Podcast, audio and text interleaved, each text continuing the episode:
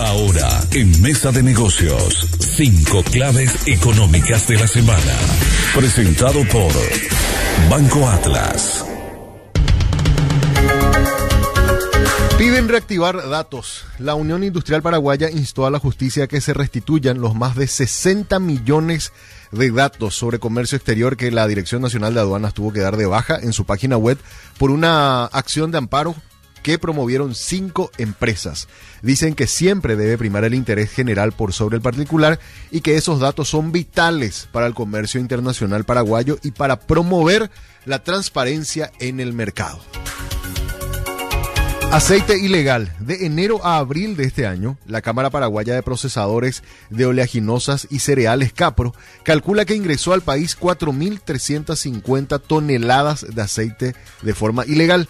El volumen representa el 34.2% de todo lo que se comercializó en el mercado paraguayo. Las pérdidas no solo son para los industriales, también para el fisco que deja de recaudar el año pasado se estima que el comercio ilegal de aceite movió en Paraguay al menos unos 168 millones de dólares.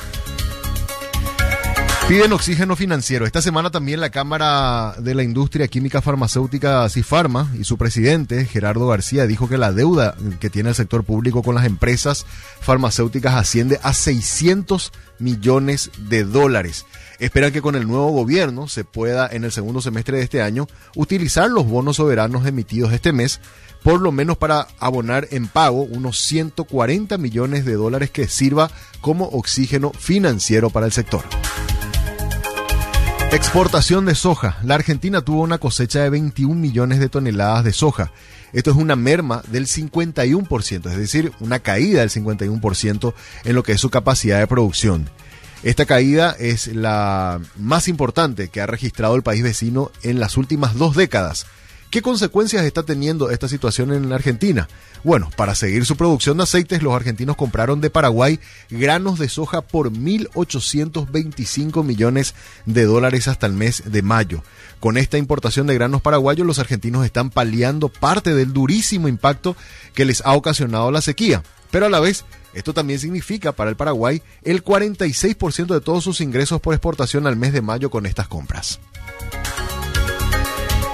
Bueno, y en la última cumbre del Mercosur, que también se celebró esta semana, el equipo negociador paraguayo logró que se apruebe la extensión por 15 años más hasta el 2038 del beneficio del arancel cero para el 60%, 60 eh, de los productos que figuran como bienes de extra zona para el Mercosur.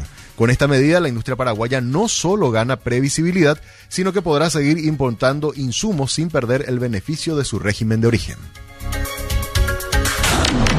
Banco Atlas presentó cinco claves económicas de la semana en Mesa de Negocios.